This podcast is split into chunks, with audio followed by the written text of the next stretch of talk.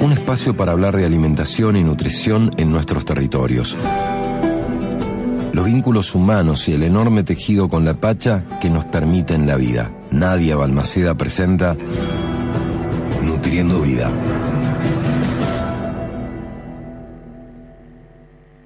Buenas, buenas, ¿cómo está toda la gente de Te Quiero Verde? Hoy vamos a hablar acerca del tercer grupo de las guías alimentarias para la población argentina y nos referimos al grupo de leche, yogur y queso. ¿Qué nos dicen las guías al respecto de este grupo? Que aporta principalmente proteínas de alto valor biológico, calcio, vitamina A, vitamina D, que es recomendable consumir las porciones, las opciones de menor tenor graso, es decir, descremado o parcialmente descremado, y que se debe consumir tres porciones diarias. Una porción es igual a un vaso de leche o yogur o un trozo de queso. Pero también, como estamos en Te Quiero Verde, es importante ver cuál es el impacto ambiental que tiene este tipo de alimentos sobre nuestros territorios. Como hablamos y comparando con los otros grupos de alimentos que vimos en las otras columnas, como el de frutas y verduras y el de cereales y legumbres, los cuales se obtenían a partir de una enorme diversidad de especies, especies que cada una de ellas eh, ha tenido mm, una adaptación a los diversos territorios, el Código Alimentario Argentino nos dice que este grupo se obtiene a partir de la explotación de una especie, que la leche es la leche de los vacunos, que si es leche obtenida a partir de otros mamíferos tiene que tener la denominación. Eh, por ejemplo, leche de cabra, leche de yegua y demás, que no suelen ser tan consumidos en nuestro país. Y si hablamos de que se obtiene todo un grupo a partir de una sola especie, vamos a también tener efectos ambientales mucho mayores a partir de la obtención de este alimento. ¿Por qué? Porque la vaca consume forraje para obtener este alimento Generalmente una de las cosas que se, se viene haciendo durante los últimos 20, 30 años es desmontar, ampliar la, la frontera agrícola, eh, lo cual impacta negativamente, disminuyendo la biodiversidad, em, los excrementos, ¿sí? la orina y la materia fecal de eh, estos animales van a contaminar el suelo, van a contaminar el agua.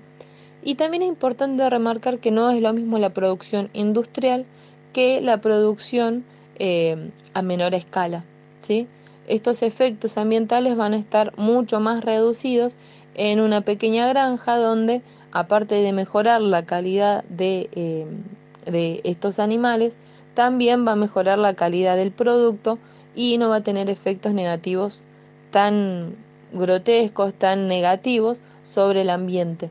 ¿sí? Por eso es importante que nosotros, nosotros consumidores vayamos buscando este tipo de alternativas si deseamos mantener el consumo de este grupo de alimentos, porque también eh, hay un consumo energético muy importante, ya sea para eh, hacer la leche larga vida, es decir, estar sometido a un proceso de ultra alta temperatura, ¿sí? que alarga la vida útil de, de los lácteos, o ya sea llevándolo fresco y gastando mucha, eh, mucha energía fósil para refrigerar los camiones y para recorrer las distancias hasta llegar a las góndolas y llegar a la, a la casa de las personas.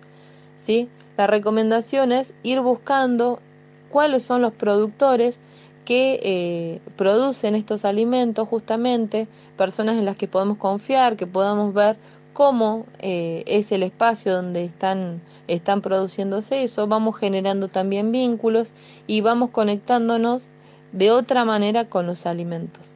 Así que bueno, ese es mi, mi mensajito para la semana de hoy. Agradezco muchísimo a, a toda la gente Te Quiero Verde y espero que tengan una excelente semana. Inocente, me has contado tu manera sufrir y no sabes que conozco cómo te gusta vivir, que no vuelves por las noches, que no llegas a dormir y no sabes que conozco